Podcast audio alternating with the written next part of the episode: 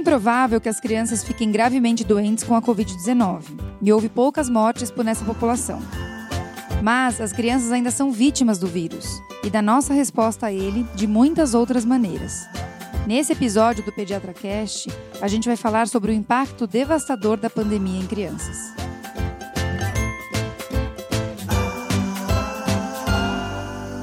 Olá, papais e mamães! Estamos iniciando mais um episódio que vai ajudar vocês nas dúvidas com seus bebês, crianças e adolescentes. Eu sou Gustavo Pass. Eu sou Carolina Vince. Eu sou Ivani Mancini. E, e esse é o Pediatra Cast.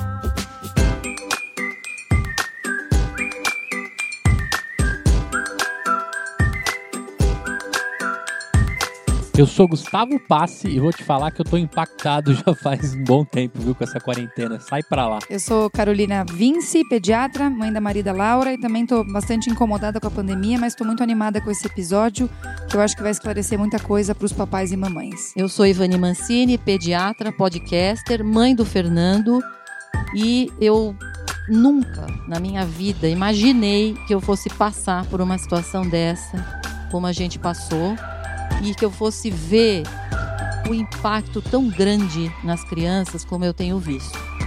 Nunca, nunca na minha vida eu imaginei que fosse assim. Tem razão, Ivani. Né? A uhum. coisa tá assim. Eu diria, sabe, Gustavo, que assim, as crianças, elas elas não elas não morreram, elas não ficaram doentes, elas não sofreram nada assim com covid perto do que os idosos sofreram, ou hoje muitas pessoas, a gente sabe que tem mais de 400 mil mortos, e as crianças passaram muito de longe e mais ainda. As crianças, durante um ano inteiro, que foi o ano de 2020, não ficaram doentes. Então, se você for olhar em termos físicos, as crianças saíram ganhando. Porém, na minha opinião, as crianças foram os grandes perdedores durante a pandemia. Se falar de saúde mental, você os diz Os grandes perdedores. Por quê? Porque eles perderam os amigos, a escola, os professores, eles perderam o lugar de brincar, eles perderam os pais que estavam em casa, mas não estavam. Ou seja, eles perderam tudo. Uhum. Tudo. Entendeu? Para eles, sobrou o quê? Babá eletrônica. É. E olha só, isso quem tem as suas meninas, né? Pelo menos tem a, a irmã para brincar dentro de casa e fazer alguma coisa. Agora eu vejo o João lá sozinho, rodando a casa inteira. Vai pra TV, sai pro celular, anda aqui, anda Os lá. sozinhos, pior ainda. Mas o ter irmão não é garantia. É, Carolina? Não é garantia porque, na verdade, se você pensar a rotina de uma criança, a relação com o irmão no dia a dia, né, nos dias da semana, é, ela percentualmente é muito pequena, né? Quando você compara com uma rotina de escola e outras atividades. Então, na escola, a criança não fica com o irmão, ela fica em outros grupos e ela acrescenta isso à relação com o irmão. Ela traz novidades, ela traz assuntos, e aí, de repente, tudo isso foi desmoronado, né? A gente não tinha mais nenhum tipo de rotina saudável para que as crianças mantivessem uma percepção do que viria pela frente. Eu acho que assim, houve uma desorganização completa da estrutura familiar. Isso que a Ivani falou para mim é o dado mais relevante, essa perda que as crianças vivenciaram, especialmente dos pais, porque os pais não só precisavam trabalhar, como os pais estavam também desorganizados. Então, você, a gente viveu aqui no consultório e pessoalmente a gente também é, enfrentou grandes desafios de organizar a rotina de, de aula online, tendo que dar conta do hospital, do paciente. O cara que faz o home office em casa tinha que estar no home office em silêncio muitas vezes e a criança chamando. Quer dizer, meu pai está em casa, mas não está, né, Ivani? Acho que para ninguém foi fácil. Para quem assim, saiu de casa foi difícil, para quem ficou em casa foi difícil. Sim, para a criança, no começo, a criança achava que era fim de semana, porque tinha o pai e a mãe em casa. Só que eles começaram a entender que não era. Por quê? Era fim de semana, mas ninguém olha para minha cara. Então foi muito duro. Eu tenho que falar baixo, né? Ah, lá em casa é assim, o João fala assim, por que, que eu tenho que ficar falando baixo? ele, ele, questiona, né? Porque a gente fala, não, eu tô numa reunião, filho. Por que você tá falando baixo? Vira e mexe tem isso. Coitado, outra... gente. E outra, outra frase que dói, assim, corta o coração, é você já terminou de trabalhar. Sabe? É. Ele vai lá, puxa o braço e fala: Você terminou de trabalhar, porque acho que o tempo demora a passar, né? E ele tá vendo os pais, mas não pode brincar. Então, aí o que acontecia? A hora que acabava o expediente dos pais, começava o expediente da criança. Então, nunca a gente viu tanta criança indo dormir tão tarde. Por quê? Porque era a hora que dava, né? Para as pessoas ficarem juntas em casa. Sim, Muito ruim, né? E as crianças com energia ainda. com porque energia. Que essa é a parte que eu fico desesperado, porque das seis da tarde que era pra eu estar. O menino tá com cinco pauzinhos ainda. É, né? ele tá com a bateria bombando. Pois é. É. E a gente Então, ali já pedindo, pedindo água, como diz minha mãe. Pois é. Isso que foi dito no início, né? Então, assim, a saúde física não foi um grande problema. A gente sabe que as crianças ficaram enclausuradas e perderam as suas atividades extracurriculares, né? Incluindo natação, balé, enfim. Mas, de fato, quando você vai ler o impacto da pandemia, o grande ponto de apoio para criticar o isolamento e, e motivar um pensamento né, do que fazer para frente é, de fato, a saúde mental dessas crianças e adolescentes, né, Ivani? As grandes discussões giram em torno disso, né? De como manter ou como resgatar a saúde mental dessas crianças. Então, o que se vê são taxas crescentes de problemas de saúde mental. Isso gera uma preocupação com os níveis crescentes de abuso e negligência. E dessa forma, a pandemia ameaça ter um legado devastador para os jovens, não só do Brasil, mas do mundo todo, Sim, né? com certeza. Mesmo porque a gente tem muito estudo de fora, né, Carolina? Não são muitos estudos daqui, mas a gente sabe muito bem que a situação daqui também não é nada boa. Com certeza. né? Infelizmente, a gente tem Aliás- poucos estudos aqui, né, Ivani? Aliás, acho que pior, porque o Brasil foi o o país que ficou mais tempo com as escolas fechadas. É verdade. O bar abriu primeiro que a escola. Todo Verdade. mundo fala isso. E mais do que isso, né, Ivani? Estados eh, que já estavam num processo de abertura tardia eh, observaram outros estados mantendo o fechamento das escolas. Pois então, é. São Paulo, eu acho que foi um dos primeiros estados a abrir. E eu, eu lembro, agora, recentemente, conversando com uma colega médica baiana, ela me disse, na Bahia, em Salvador, ainda não abriram as escolas. Ela, então, assim, se a gente tem uma, uma nítida sensação de que foi tardio, em- existem outros Não, lugares no Brasil é- que foi ainda mais É inimaginável tardio, né? uma coisa dessa. É, e assim, isso é, o impacto disso é enorme. Eu vou dizer uma coisa para vocês. Olha, eu paguei, mas paguei toda a minha língua nessa pandemia. Por quê? Porque eu ficava irritada quando chegava o outono, que chegava aquele monte de criança doente, todo mundo resfriado nas escolas, né? Aquele monte de criança passando resfriado uma para outra, tá com febre vai para a escola, aquela bagunça que sempre foi, né? Aquele pediatra cast do primeiro ano. Que Exatamente. Quando teve o ano passado, né? Não, ninguém ficou doente, tá? Mas não foi por isso que eu paguei. Não foi por isso. Não é pelo, pela, pela baixa incidência de crianças no consultório. Não. Foi muito mais pelo fato de perceber o quanto a escola faz falta. Isso, gente, ficou claríssimo na minha cabeça. Mas claríssimo. Você entendeu? Obrigado, escolas. Obrigado. Por quê? Porque fazem uma falta tremenda para as crianças, com ou sem vírus. Fala aí, Ivani, você não sente falta da escolinha aqui do lado, fazer um barulhão aqui no seu consultório? É, eu já xinguei eles de novo, mas, mas tudo bem, né? Era um, era um silêncio maravilhoso. Agora eu ouço, toda quarta-feira eu ouço de novo a capoeira, mas tudo bem, né, gente? É Só de aí. pensar que as crianças estão lá, crianças estão aproveitando, entendeu? É isso aí. Muito então, bem. Ai, muito bom. Vamos falar um pouquinho de estatística, né? Então, assim, desde o início da pandemia, o CDC dos Estados Unidos, eles relatam que o número de atendimentos de emergência cresceu acentuadamente. que, que é Para quem não CDC? sabe o que é CDC, Isso. ele é o Centro de Controle de Doenças. É Tá. quem manda todas as estatísticas, controla todas as doenças, estatísticas de doenças, né? isso. Tá bom. Então, de abril a outubro de 2020, as visitas aos hospitais aumentaram 31% para crianças de 12 a 17 anos e 24% para crianças de 5 a 11 anos em comparação com o mesmo período. E esses atendimentos eram relacionados principalmente a ansiedade ou transtornos de saúde mental. Certo? Então vejam que realmente o impacto foi observado em estatística no- nos Estados Unidos, né? Diante disso, então, o que, que a gente sabe? Por que, que isso aconteceu, né, Ivani? Então, assim, a gente sabe que qual foi a primeira medida para barrar a circulação do Covid? Isolamento social. Certo? Isso não teve nenhum questionamento. Então, países fizeram lockdown. Em países sérios, né? Exato. Claro. Mas assim, a, a determinação foi lockdown completo ou, ou uma restrição de circulação, fechamento de tal e qual, qual eh, atividade, mas enfim, isolamento social, né?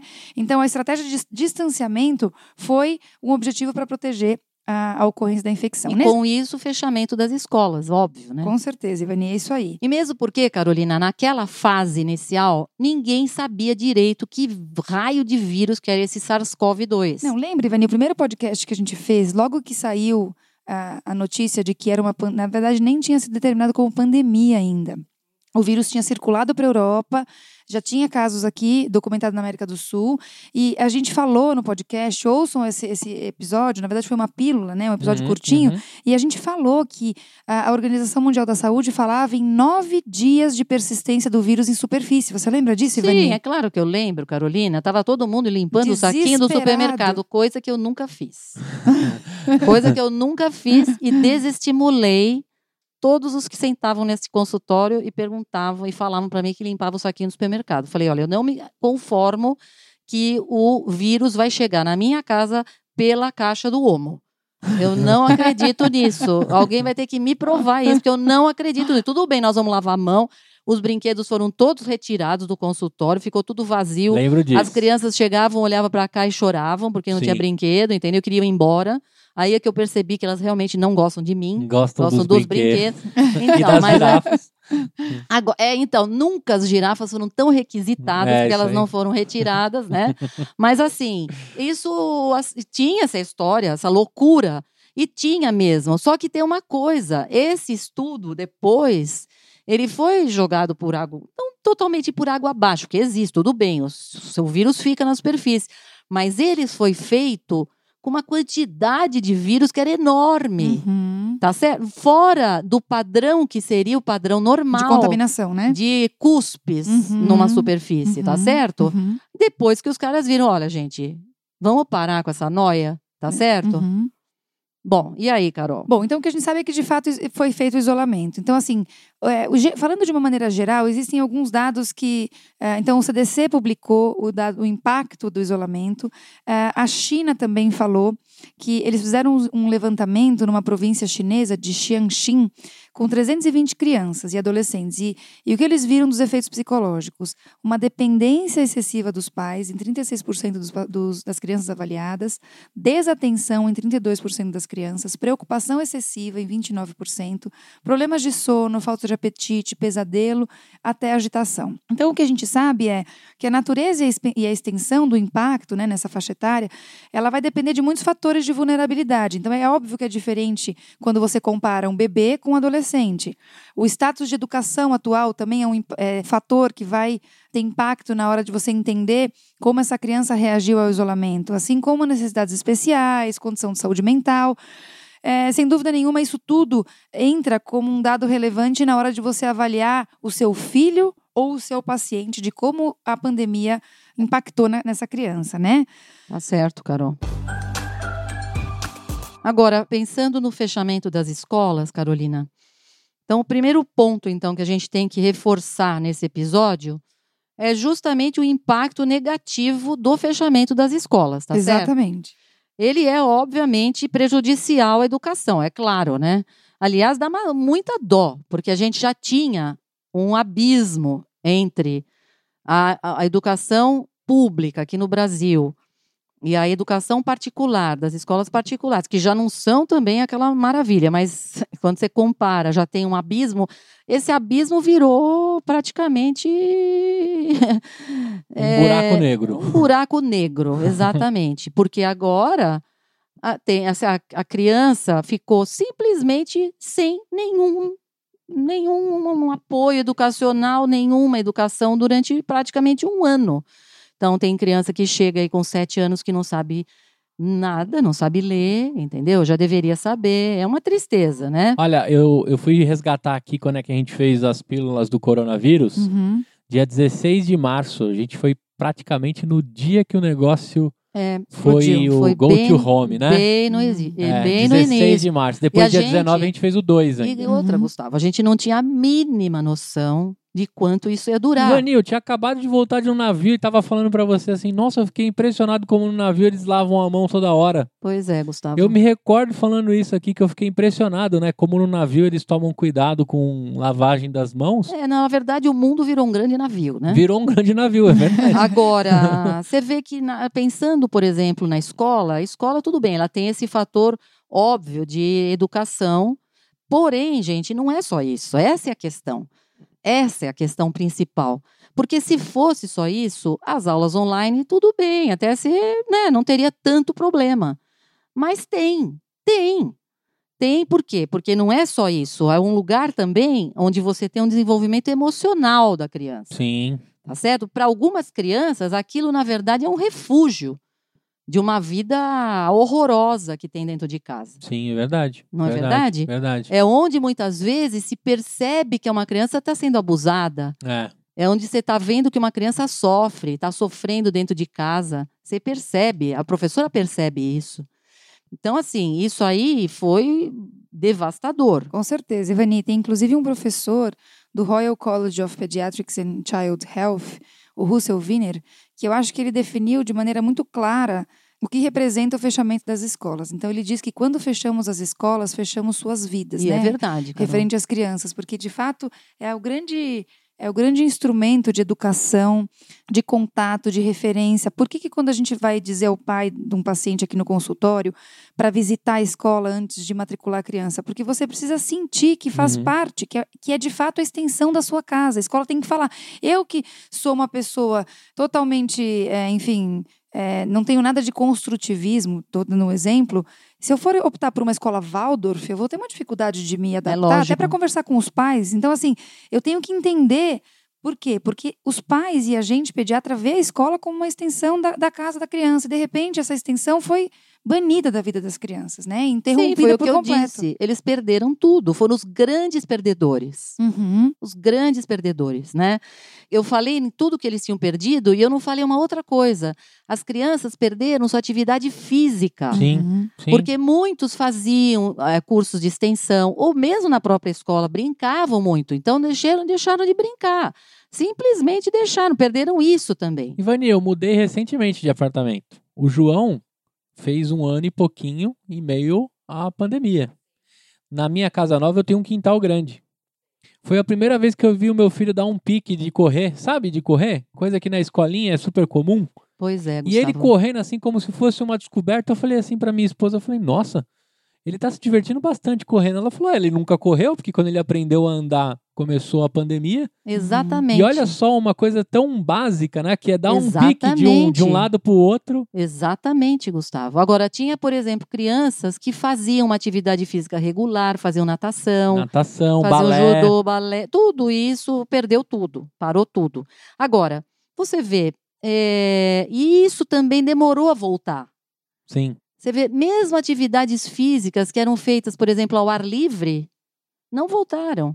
É. Se você for pensar, gente, no qual seria o problema? Então teve assim um medo enorme de se voltar a, a inserir de novo as crianças em situações que elas estavam habituadas a ficar. Lembra da época que falaram que as crianças eram as Sim. percursoras do. Isso aí foi logo no início. É. Sim. E isso entrou na cabeça das pessoas e não saiu mais. Sim. Entendeu? E a gente vai falar sobre isso já já. Agora, o que é mais triste de tudo isso é que, na verdade, os trabalhos mostram o oposto, né? Então, assim, é, muitos estudos, quando avaliam a Covid-19, eles mostram que o fechamento das escolas, isoladamente, evita cerca de 2 a 4% de mortes adicionais. Ou seja, as crianças não são mesmo. os- Exatamente, os- exatamente. Os, grandes le- eh, leva e traz de, de Covid, né? Com certeza não, Ivani. E aí é muito difícil a gente fazer um estudo que avalie o impacto global, mundial. Por quê? Porque a condição das escolas é muito heterogênea. É muito diferente, né? Então, uma escola da outra, uma situação de um país de outro. Dentro de São Paulo, não precisa nem falar do Brasil. Cada escola é diferente, cada acesso é diferente. Então, é muito difícil, né? É, é o seguinte, Carolina, em São Paulo, você tem uma chance quatro vezes maior de morrer de Covid na Zona Leste do que onde nós estamos aqui gravando o nosso podcast em Perdizes. Você está entendendo? Você tem quatro vezes mais chance de morrer. Então, você imagina a escola que tem lá na Zona Leste e a escola que você tem num, num, num, num bairro rico, gente.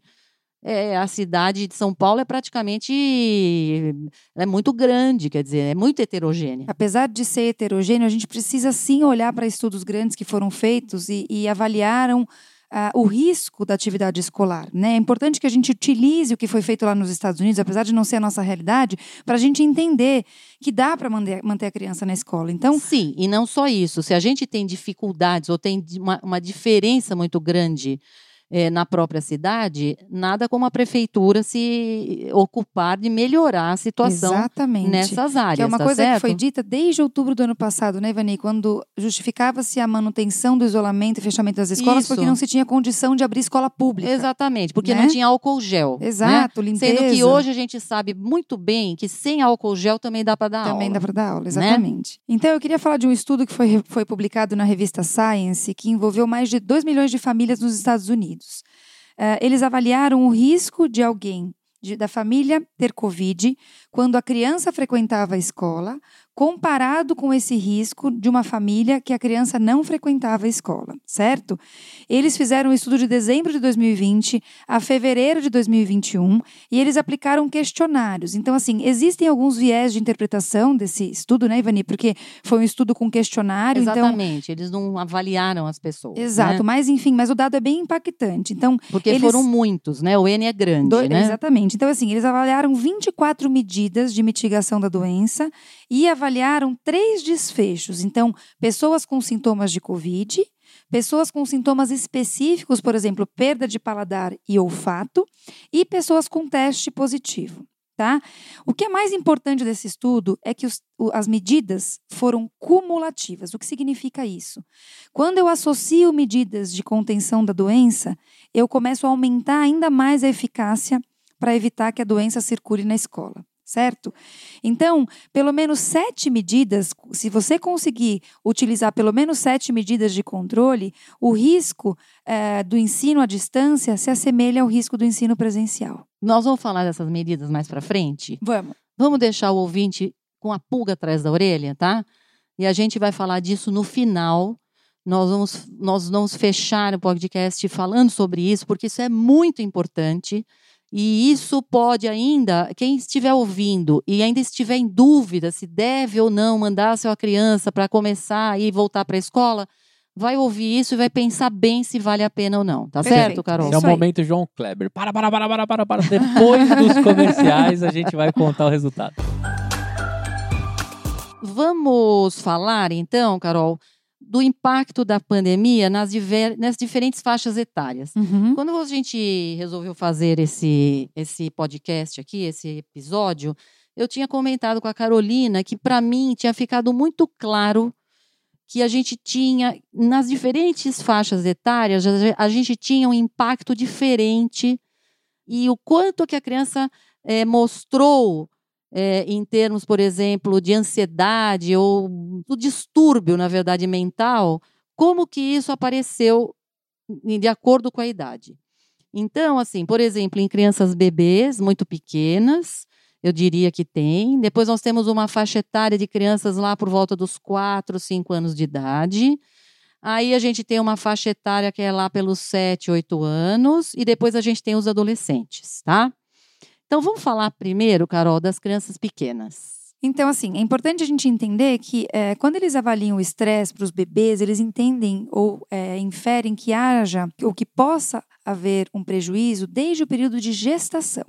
Então, uma mãe que passa por um estresse, ela está psicologicamente vulnerável e ela leva, pode experimentar, por exemplo, ansiedade, depressão, e isso pode afetar biologicamente o seu feto. Lembra que a gente fez no nosso episódio de cólica? A gente comentou que existem alguns trabalhos que relacionam a ocorrência de cólica no bebê com a ansiedade materna. Sim. Então vejam o quanto a ansiedade na gestação pode gerar um impacto Ansiedade negativo. ou a enxaqueca, lembra? Exatamente. Uhum. Então tudo isso mostra que desde a gestação eu posso ter um impacto negativo. Tá?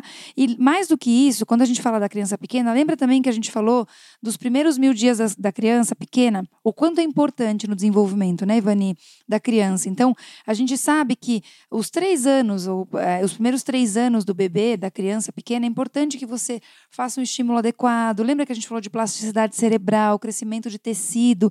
Então, isso tudo faz com que a gente tenha um olhar cuidadoso para tentar avaliar o que a pandemia pode ter causado para essa população. Olha, Carol, eu vou dizer aqui, por exemplo, eu tive, eu tive assim casos bem extremos.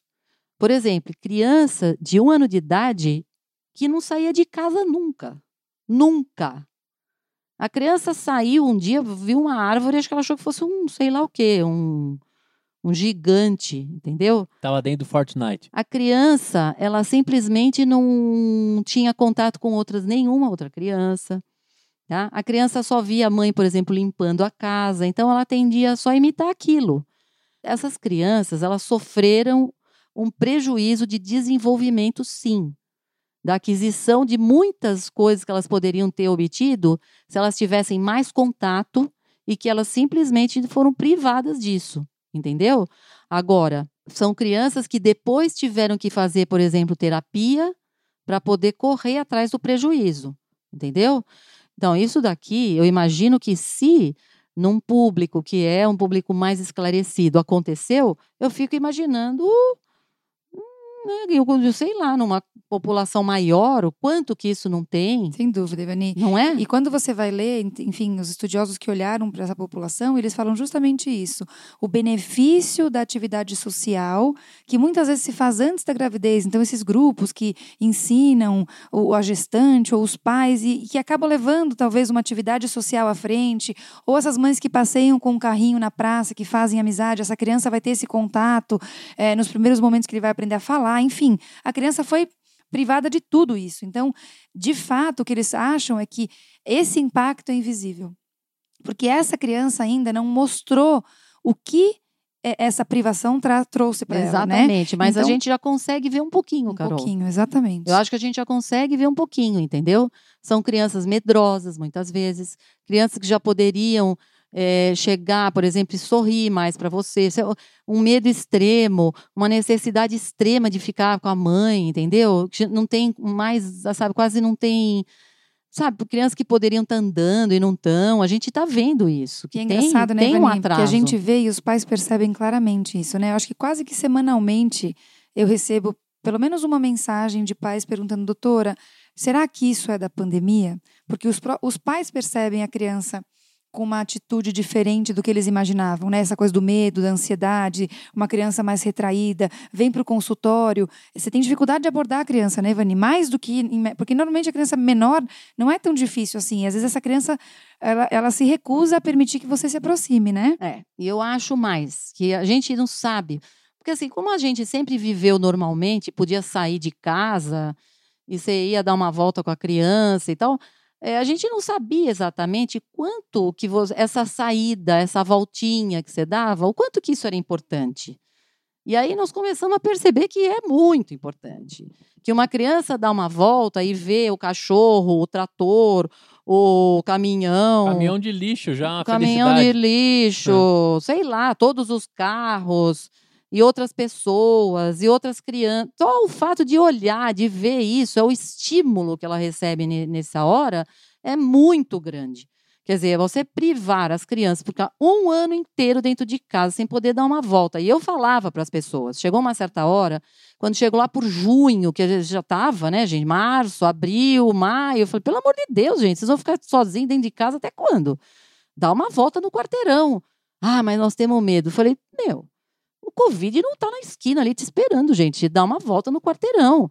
Você não vai parar para bater papo com ninguém. Está de máscara, vai dar uma volta no quarteirão com essa criança. Teve problema com vitamina D do sol ou não? Muita. É? Até hoje. Até hoje. É que a gente já suplementou. Já, já dava sabe... o dose D não, lá, né? quem estava dentro da toca a gente sabia, mas a gente idosa ainda hoje tem uns níveis baixíssimos. Sim, com certeza, cara, o, Gustavo. Ivani, isso que você está falando é muito relevante, essa, essa questão do medo, porque o que eles viram nos estudos é que as crianças um pouquinho mais velhas do que os bebês, então por volta de três anos, Uhum. justamente as que tinham mais dificuldade de lidar com o medo é, relacionada à doença, medo de É, perder pai, então. medo de perder a rotina, E medo não de só isso, acho, o medo da das pessoas passava, porque o pai e a mãe são o ancoradouro da criança.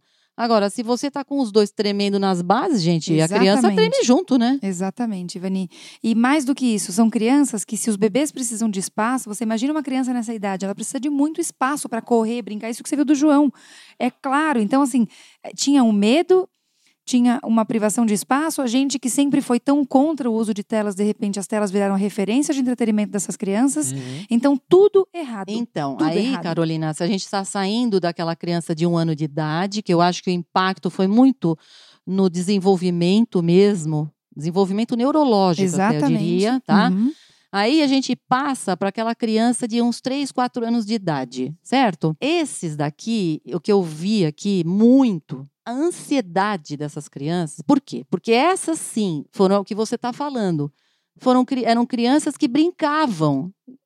Esses foram os perdedores, porque já iam para a escola. Exato. E, as- e os pais se sentiram no direito de privá-los de escola porque não estão numa fase fundamental, Ivani. Ah, Então, a sim. gente viu Quantos muito não isso. tiraram das escolas? Exatamente, eu foram não vou as ficar escolas- pagando a escola, porque Quando você conversava Até com as entendo escolas, ó, também. A gente teve gente, um monte de gente que perdeu emprego. Foi difícil, foi ho- horrível, né?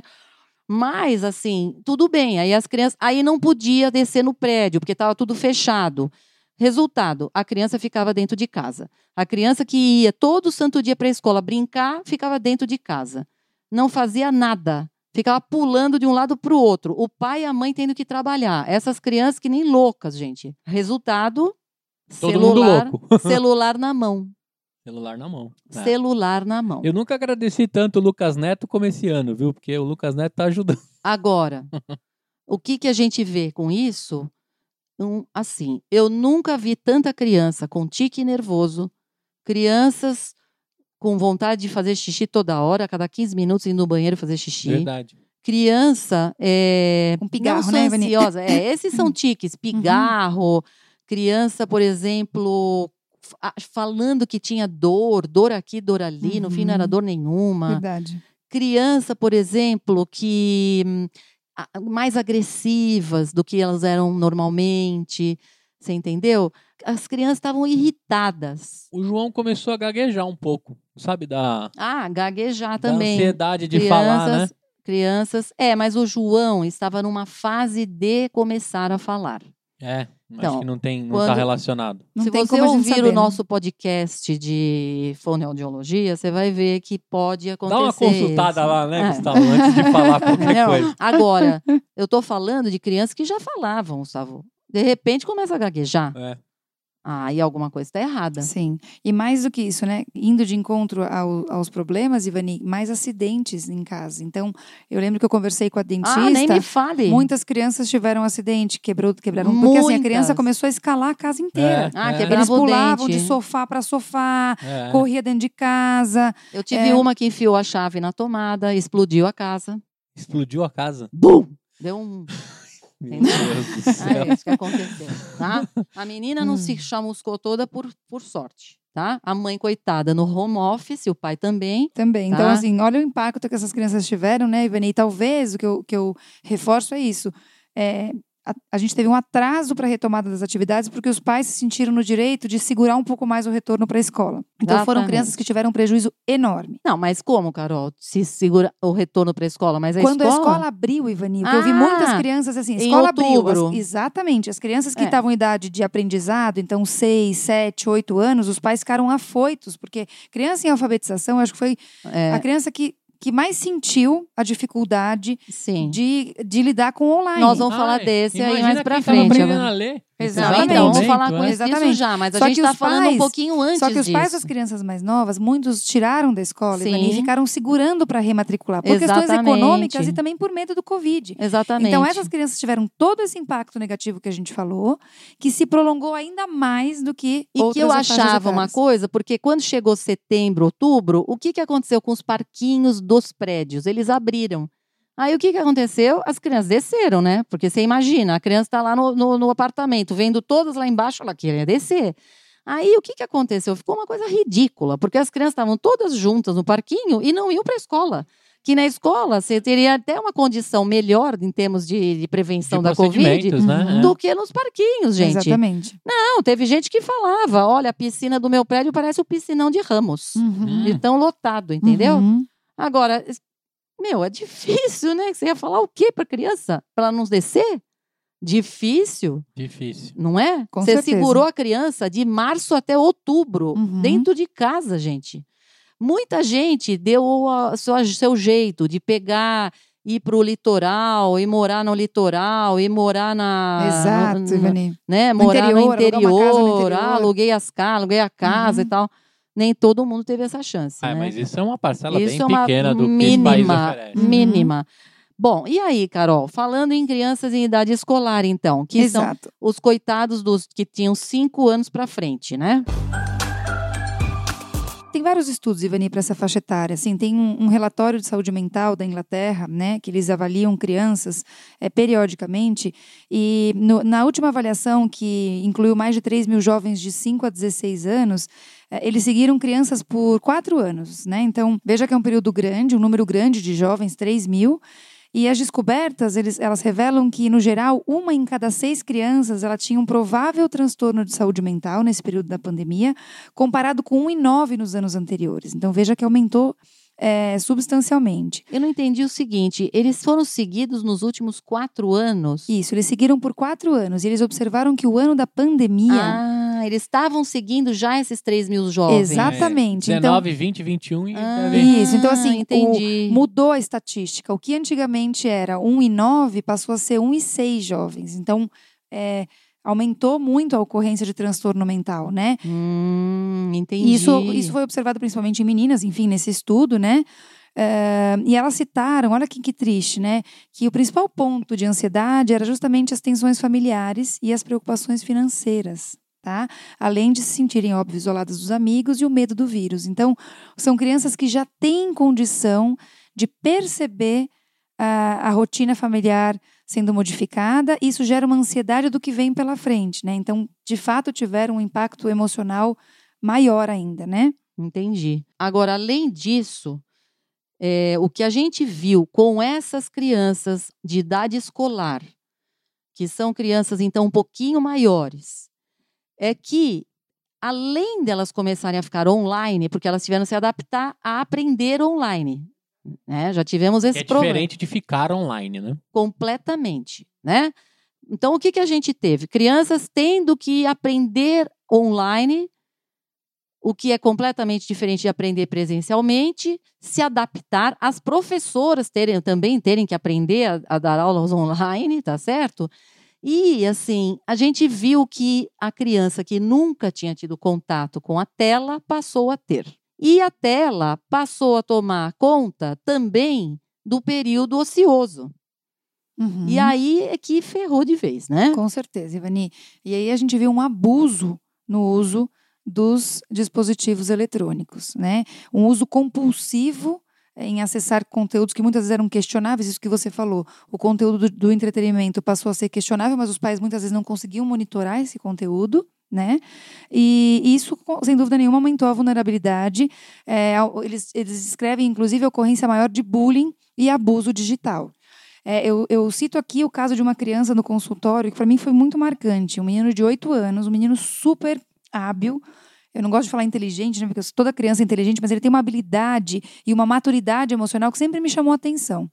E ele chegou no consultório, ele estava mudo, mudo, sentado na cadeira, com a cabeça baixa, com a máscara. Então fica, fica difícil você olhar e avaliar, porque ele estava com o gorro, a máscara, e eu tentava abordá-lo e ele não falava. Em um determinado momento, ele começou a falar. E ele era um dependente, Vani. Era o discurso de um dependente. Ele estava totalmente eh, vendido para o jogo eletrônico, que não era adequado para a faixa etária dele. E ele me dizia, eh, ele me chama de tia Carol, tia Carol, eu não consigo parar de pensar no jogo. Eu tô aqui com você, mas eu tô ansioso para voltar para casa para jogar. Eu não quero mais pensar nesse jogo, mas eu não consigo. Você pode me deixar embora que eu quero jogar? Aí eu falava assim, mas você, vem cá, olha para mim. Você não vai jogar. Não, mas eu- você me ajuda então a não jogar mais? Porque eu não sei como que eu faço isso. O menino tinha oito anos, ele tem oito anos. Então, assim, isso foi um caso emblemático, mas muitos casos mais leves a gente conseguiu detectar no consultório de abuso. Crianças que não queriam mais sair de casa quando tiveram a oportunidade de sair, porque queriam ficar, continuar como estavam jogando. A vida do online se transformou na, na realidade. Né, É, dessas e crianças. olha, você sabe de uma coisa? Eu pergunto para a criança, ela senta na minha frente e eu falo: Você se considera um viciado no jogo? Eles falam sim. Com uma naturalidade, né? Vocês consideram viciado? Sim. Assim, Uhum. numa Sim. Meu tranquilidade. nome é Matheus, eu tenho 8 anos e eu jogo videogame há 7. Sim. Eu tô há duas horas sem jogar o tempo que eu tô aqui com Não, você, mas é que assim, por exemplo, ontem um menino de 14 anos de idade que diz: Não, eu, eu jogo 8 horas. 8 horas Meu Deus. seguidas. Ivani, Quer eu acho dizer, é até... Eu não consigo assim, nem né? trabalhar 8 horas. Exatamente. Mas eu acho até importante que as pessoas voltem para o nosso episódio de videogames e ouçam o depoimento eh, de um homem que ho- hoje é, é totalmente envolvido com isso e que falou que na juventude Exatamente. ele teve dificuldade de lidar com o excesso e que ele poderia sim ter ficado se tornado um viciado em jogo. Sim. Então isso é relevante na faixa etária dessas crianças. Os pais precisam Exatamente. olhar. Exatamente. É muito Mas até o importante. ponteiro do viciado mudou em meio que a gente tá, né? A gente não consegue mais dizer o, o que é viciado, o que não é. Ah, consegue sim, Gustavo. Porque é o que, o que ela estava falando, que é justamente aquele que não para mais de pensar, em que aquilo toma conta da vida da pessoa, Do, não quer mais nem jantar e nem almoçar. não, e nem... e não quer sair no fim de semana, não quer mais sair de casa, prefere não, não descer para brincar e não para mais de jogar. Entendeu? É isso. Agora, Carol, com isso, eu percebi o seguinte: além do vício e da, da, assim, da proporção né, que o, a tela tomou conta, uma coisa me chamou a atenção em relação a essas crianças de idade escolar, que foi o ganho de peso. Enorme. Eu tive crianças aqui que chegaram ao consultório com 10 quilos a mais do que eles tinham. Em um ano. Uma criança ganhar 10 quilos. Na, ó, na pandemia, Haja a frase iFood, hein? mais ouvida pelas mães é: mãe, tô com fome. Verdade, Ivani. Mãe, tô com fome. Um padrão de, de alimentação do adulto, que sai da mesa com, com aquele padrão Exatamente. ansioso, eu falo, né? O adulto Exatamente. ansioso. Uhum. Entendeu? Outra, nunca a cozinha foi tão perto da sala, gente. Porque eu toda hora indo comer, porque tá todo mundo dentro de casa. E no começo ficou todo mundo meio lelé nessa pandemia, outra, né? né, Fazendo Ivani? comida, fazendo pão, fazendo ma- bolo, fazendo. Meu, Rita Lobo nunca fez tanto, louco. tanto sucesso. Nossa Não, e, e ficou tão fácil pedir comida também, né? Coisa que antigamente dava um pouquinho mais de trabalho, né? Hoje, Exatamente. dois cliques o cara aparece com um bolo na sua casa lá na porta. E Exatamente. isso se estende à faixa etária dos adolescentes, Ivani, o ganho do peso, certo? Então, assim, os adolescentes também sofreram impacto do ganho de peso, dentre Sim, muitos outros, Com outros toda certeza. fatores, né? Agora, os adolescentes, a gente teve aqui uma história, me chamou muito a atenção um trabalho no Canadá, Carol. Me conta esse trabalho. Então, o que eles observaram, um grande aumento eh, de atendimentos nos prontos-socorros de adolescentes com, com vários problemas de saúde mental.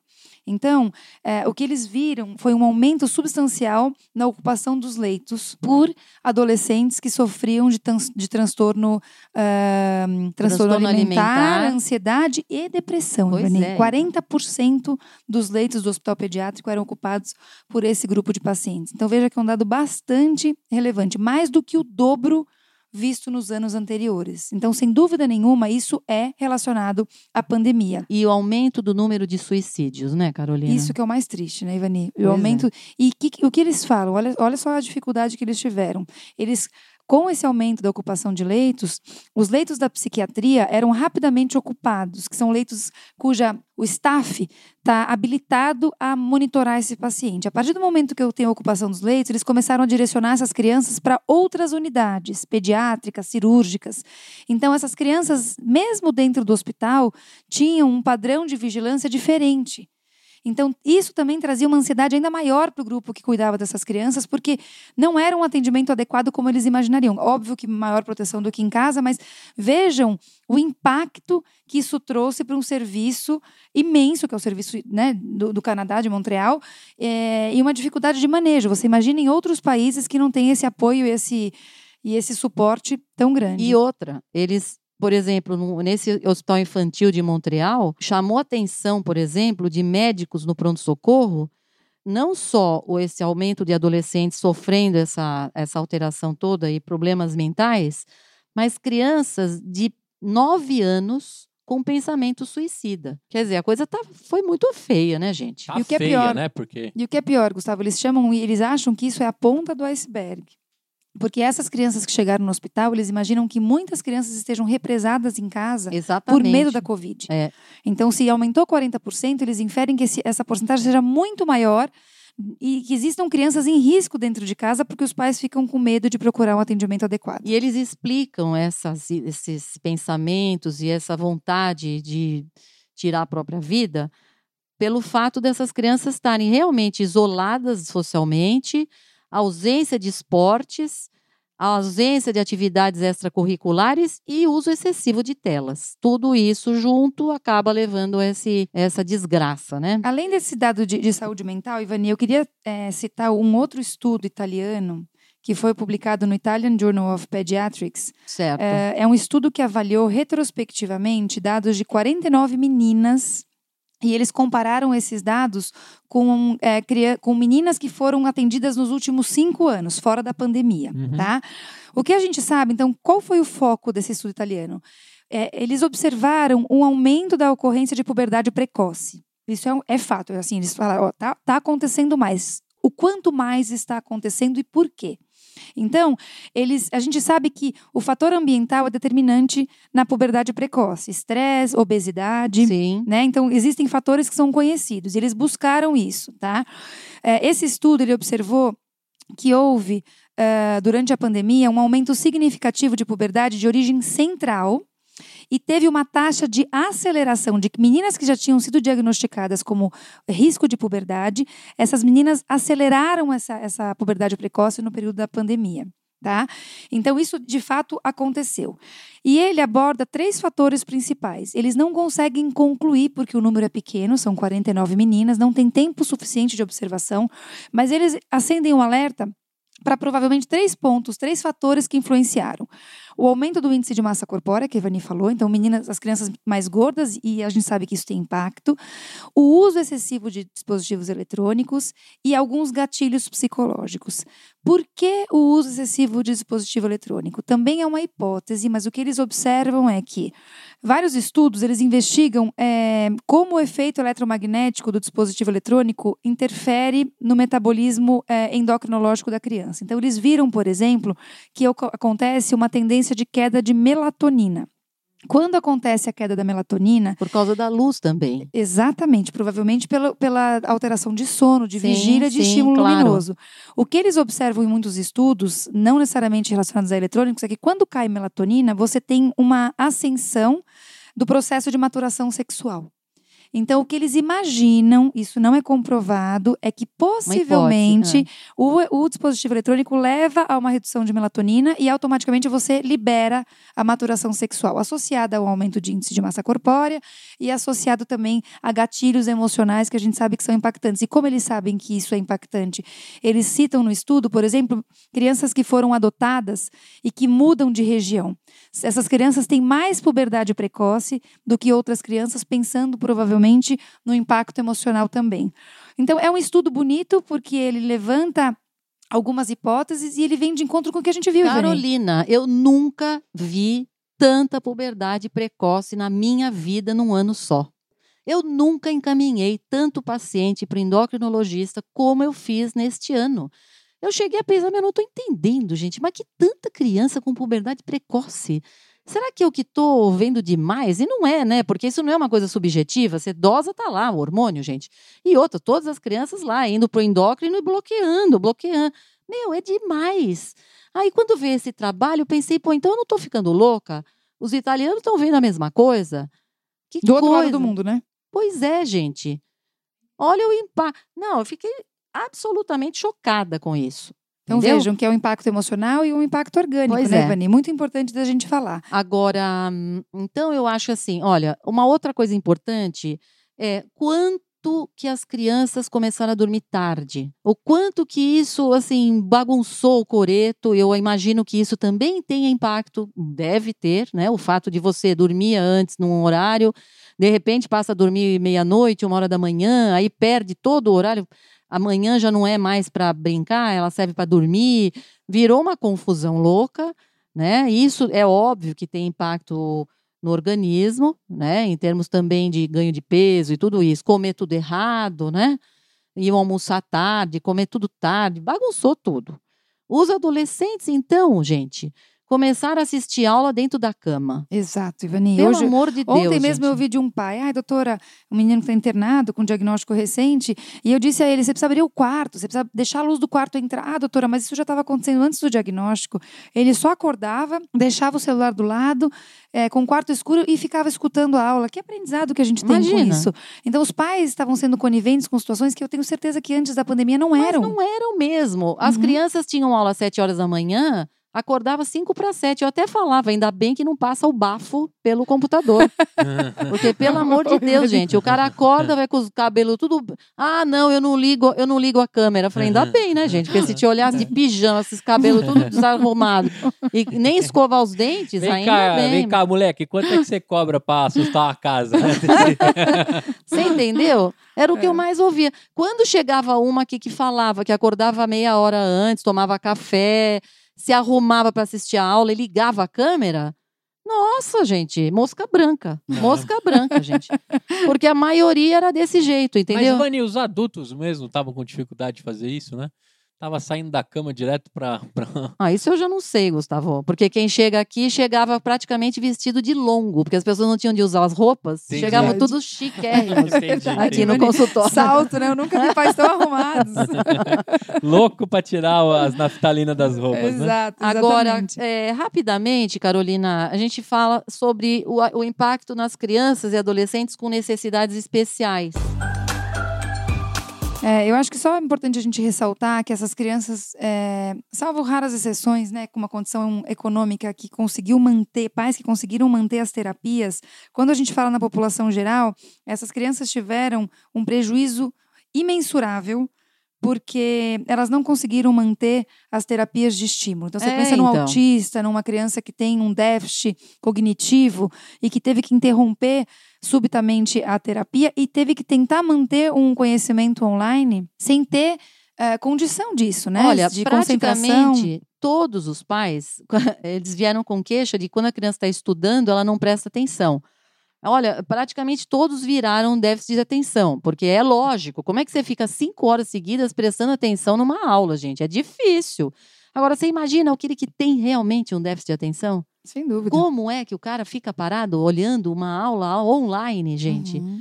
Meu, atrapalhou tudo. E mais né? do que isso, né, Ivani? Crianças que foram é, incluídas numa escola e que tinham um diagnóstico mais relevante, uma criança com autismo, Sim. que tinha um Não, acompanhante nessa escola. Já era. Esse pai tem condição de fazer esse acompanhamento? Não, gente. O pai não tem esse preparo. Então, se a gente com crianças saudáveis teve uma dificuldade enorme de dar suporte aos nossos Uhum. filhos, imagina uma criança com déficit que requer um cuidador Exatamente. com conhecimento técnico. Então, Exatamente. são crianças que a gente também vai ter que ter um olhar muito cuidadoso no futuro para poder resgatar esse, esse período de, de interrupção completa e torná-las mais eh, socialmente eh, habilitadas e competentes, Sem né? falar nas, naquelas crianças que já tinham algum transtorno obs- obsessivo compulsivo, um Exato, toque. Ivani, isso foi Imagina, muito todo mundo ficou com toque, porque todo mundo ficou lavando a mão mil vezes, passando o álcool, né? A gente via aqui no consultório uma loucura geral, entendeu?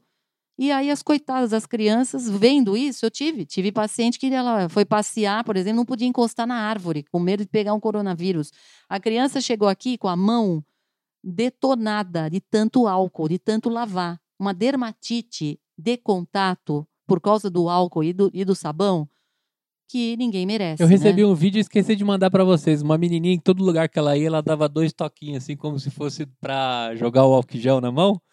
E aí, todo lugar, perto da mesa, na árvore, todo lugar, ela batia a mãozinha como se fosse tirar álcool em gel. Mas a gente viu não só crianças, mas pais muito estressados, assim, muito preocupados, que você percebia que o pai encostava no lugar e imediatamente pegava o álcool gel, né, Ivani? Acho que os primeiros, os primeiros Mas semanas até de agora ainda atendimento... vejo, Carolina. É mais menos, né, Ivani? Agora que essa história da superfície melhorou um pouco, acho Ah, que mas, deu uma Carol, aliviada, acho né? que nem todo mundo tá ligado ainda nisso, viu? É, né? Mas vai se ligar quando a gente falar. Exato.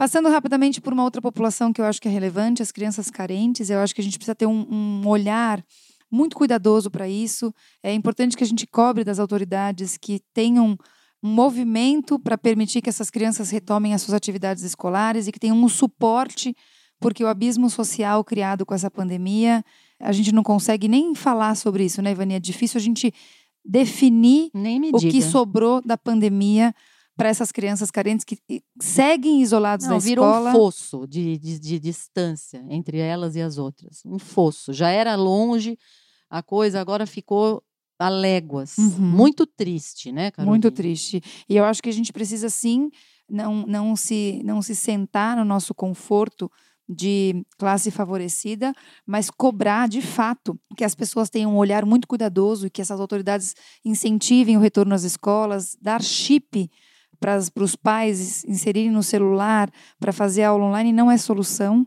Não, a gente não pode se aquietar com isso. É importante sim que a gente lembre desse abismo social, porque isso impacta em todo mundo. Mas o fato de já terem colocado aulas em escolas, escolas, como sendo uma atividade essencial, já foi uma, um grande ganho. Isso deveria ter sido feito já no início, mas infelizmente demorou. Mas veio, felizmente, tá? Olha, Carolina, eh, eu acho que ficou muito claro, né, de que a, a, assim o papel da escola no desenvolvimento da criança, de todas as idades, eu acho que ficou muito claro de que ele é imensurável, certo? Para aquelas pessoas que têm medo de mandar o filho para a escola, porque isso a gente vê ainda. Sem dúvida. Eu tenho pacientes que chegam aqui, ah, não está indo, está ficando online, está Uhum. ficando só online, não está indo, ah, não começou, mas eu não estou mandando, porque eu estou com medo da Covid. Muito bom, Carol. Vamos lá. Como que a gente elencaria quais seriam os, os pontos principais que a gente teria que prestar atenção a um protocolo de escola, tá? Olha, eh, eu vou começar falando e você complementa se eu esquecer alguma Claro, coisa, vamos lá. tá? Então, o que que eu, quando senta uma criança na minha frente aqui, o que que eu pergunto para ela? Vamos lá. Você está usando máscara o tempo todo que você está na escola? Sim. Todos os seus amigos estão de máscara? Sim, estão de máscara. A sua professora fica de máscara? Fica de máscara. Beleza. Então nós temos máscara para todas as crianças e a professora de máscara. A sua classe tem janela? Tem. As janelas ficam abertas? Sim, todas as janelas abertas. A porta fica aberta? Sim, a porta fica aberta. Então nós temos uma coisa importante, ventilação. Então nós temos máscaras e temos ventilação. Aí eu pergunto, agora eu queria saber na hora do lanche. Você, claro, vai tirar a máscara, porque senão não dá para comer. Você come aonde? Então aí a gente tem algumas perguntas, algumas respostas diferentes. A criança, uma boa parte fala: "Eu como na minha mesa, onde eu estudo, eu como lá". E outros dizem: "A gente come lá fora, né, no refeitório, alguns ou então come fora". Tá. Bom, os que estão comendo dentro da sala, você está distante do seu amigo? Sim, a gente fica distante. Dois metros de distância tal. E quando você está fora, como é que funciona? Você fica junto do seu amigo para comer? Não, a gente fica também distante porque eles marcam o lugar para a gente poder sentar.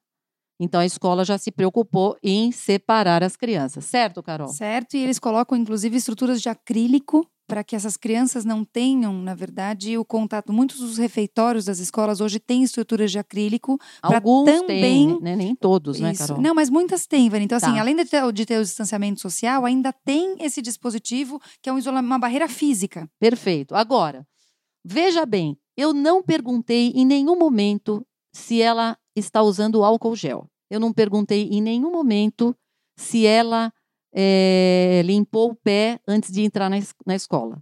E eu também não perguntei em nenhum momento se tiram a temperatura, tá? De crianças grandes, eu estou falando, ok? Por que, que eu não perguntei? Porque não faz a mínima diferença. Esta é a verdade. O que, que faz a diferença em termos de Covid? A gente sabe que o Covid é uma doença que se pega através do contato entre você e a outra pessoa, através do quê? Da eliminação de perdigotos. Ou seja, não é você passando o álcool na mão na hora que você entra na escola que vai fazer alguma diferença, gente. Como diz a doutora Natália Pasternak, que foi muito bacana a entrevista dela na, na CBN, ela chama de teatro da limpeza, teatro da higiene. Teatro da higiene. Não deixa de ser aquele teatro ridículo que a gente vê no shopping, medindo a temperatura.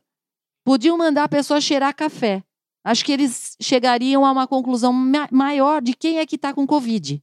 Porque a hora que eles verem o cara que não cheirou o café, não conseguiu sentir o cheiro, pode voltar para casa, amigo, você está com Covid porque muitos não têm febre. E mais do que isso, Ivani, é, ele, na verdade, a pessoa pode estar num período febril e tomar um antitérmico e ir para o shopping a febril naquele momento. Mas então, eu, eu, queria um dia perguntar pro cara lá se, se ele bateu a, a, a pistolinha, o que, que eles fazem.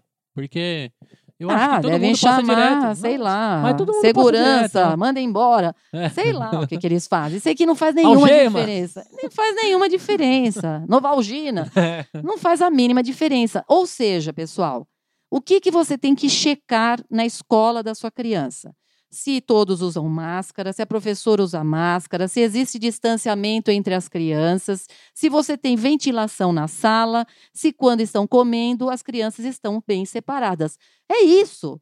Não, se está tudo ok aí, o que, que acontece? A chance de você pegar Covid, ela cai muito. Exatamente. Muito. Tá?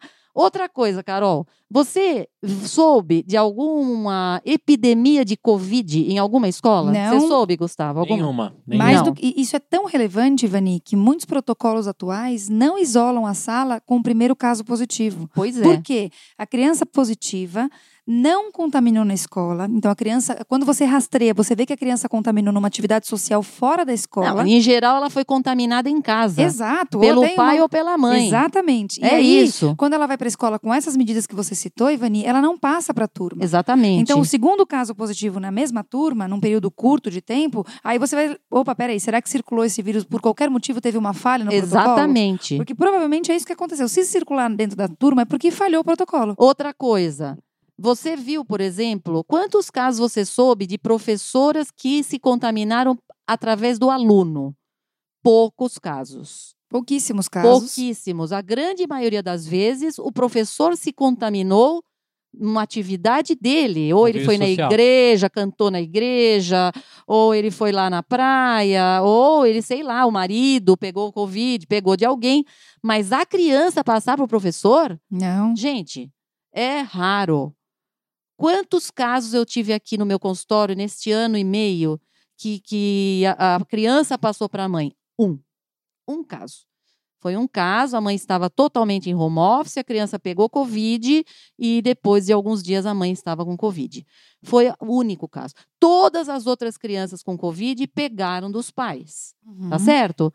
Com e certeza. isso, Carolina, vem em- de encontro a um trabalho muito bacana da Fiocruz. O Exatamente. que, que esse trabalho fala? Esse trabalho da Fiocruz foi feito em Manguinhos, então é uma comunidade grande. Aham. Eles avaliaram 300 crianças, eles acompanharam 300 crianças e eles concluíram ao final do trabalho que a criança não transmite para o adulto, que é inverso, que a contaminação habitualmente se dá do adulto para a criança. Então, veja, eu não estou falando de questionário, de, de avaliação retrospectiva, estou falando de um acompanhamento de uma comunidade, e essa foi a conclusão do estudo da Fiocruz, um estudo muito bonito e que a gente tem que levar em consideração. Isso tudo tem sido eh, mantido e tem sido explorado para todos os grupos, e inclusive para nós pediatras que defendemos a manutenção das escolas abertas. Exatamente. Certo? Exatamente. O Porque impacto é muito, o impacto do fechamento é negativo, há um risco mínimo e a gente já falou isso em outros episódios. Nesse momento de pandemia é uma balança de risco-benefício. Não tem como a gente é, jogar com 100% de risco nem 100% de benefício, 100% de segurança nem 100% de risco, certo? Exatamente. Então a balança tem que ser colocada em ação o tempo todo para que a gente possa decidir. Escola aberta não tem mais discussão, gente. Escola aberta é uma realidade. Vai fechar a escola se tiver lockdown. Se- principalmente se você segue esses protocolos que nós falamos. Se você Exato. segue isso, você minimiza o risco, que é exatamente o que você está dizendo. Uhum. Uma vez que você minimizou o risco, o benefício sobe e aparece muito. Então não tem motivo para não mandar para a escola. Você aí que está com seu filho dentro de casa, sofrendo ou online, por favor, crie coragem. Isso mesmo. E conte com uma, uma rede de apoio que seja honesta com você, certo? Então, converse sempre com as mães dos amigos para que a gente não tenha mais o hábito antissocial de você medicar uma criança com febre e mandar para a escola. Tenha consciência de coletividade. Se todo mundo tiver consciência de coletividade, não só a Covid, mas outros surtos virais eh, não vão acontecer. E é muito importante que a gente lembre, lembre disso para que a gente possa manter as crianças saudáveis na escola e, se possível, em outras atividades. É isso aí. Muito bem. Fica aqui com o nosso episódio. Mais uma aula, né? Preste bem atenção. Coloque seus filhos aí para estudar, né? E se precisar, revisite esse episódio, todos os pontos que a gente colocou. E vamos cuidar da saúde mental, certo? É Para você que veio até aqui, até o fim desse episódio, comenta lá no nosso Instagram o que, que você achou. A gente fica muito feliz né, entrar lá no, na, na, vitrine que a gente criou desse episódio e comenta lá o que, que você achou, o que, que você tem de dúvida ainda. Qual que é o nosso Instagram, Ivani? Arroba PediatraCast. Muito bem. Se você quiser acompanhar no site todos os links do que foi feito e falado aqui, onde que ele acha isso? pediatracast.com.br Muito bem. Se você está no seu iPhone bacanudo e entrou lá na Apple Podcasts, o que, que você vai pedir para eles, Ivani? O que a gente pede sempre, cinco estrelas. É isso aí. A gente se vê no próximo episódio, lá no PediatraCast. Tchau! Tchau, tchau. Tchau!